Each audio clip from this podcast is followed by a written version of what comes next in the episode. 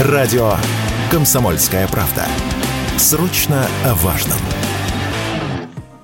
Интерес россиян к отечественным сериалам продолжает расти. Так, по подсчетам некоторых онлайн-кинотеатров, доля российских проектов в списке самых популярных выросла почти до 50%, а в топ-20 самых успешных проектов прошлой осени вошли 11 отечественных лент. Оглушительный успех имели такие проекты, как «Кибердеревня», «Слово пацана» и «Король и шут». Немалую лепту в развитие индустрии внес и уход зарубежных киностудий из России. Уверенность в этом радио «Комсомольская правда» высказал эксперт по закупке контента видеосервиса «Мови» Netflix Иван Шевченко.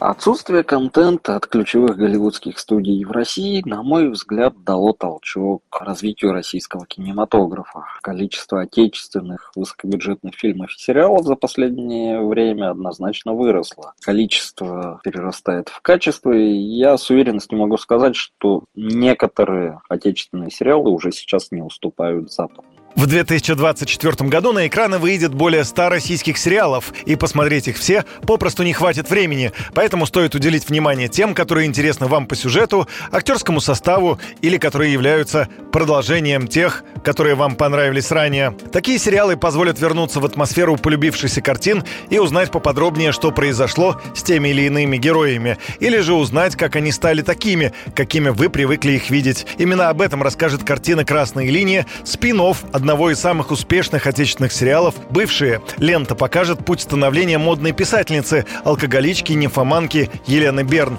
рассказал Иван Шевченко.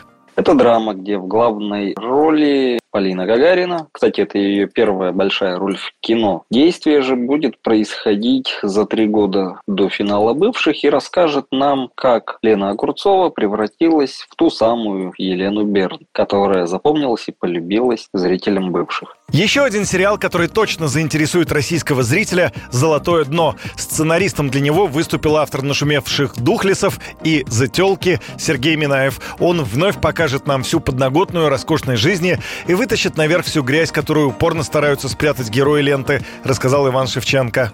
Это будет драма для любителей посмотреть на жизнь, которая из рубрики «Дорого-богато». Дети, бизнес-партнер и любовница умершего владельца строительной компании будут бороться за наследство. Я бы сказал, что это наследники но по-русски уже от режиссера Ильи Ермолаева, который снял «А зори здесь тихий». Среди продюсеров этого сериала будет Александр Цикал. Я думаю, что должно получиться интересно, захватывающе и непредсказуемо. Ну а из зарубежных лент самыми ожидаемыми по-прежнему являются второй сезон сериала «Дом дракона», приквелы к нашумевшей «Игре престолов», а также четвертый сезон «Настоящего детектива». В главной роли в этот раз выступит многократная обладательница премии «Оскар» Джоди Фостер.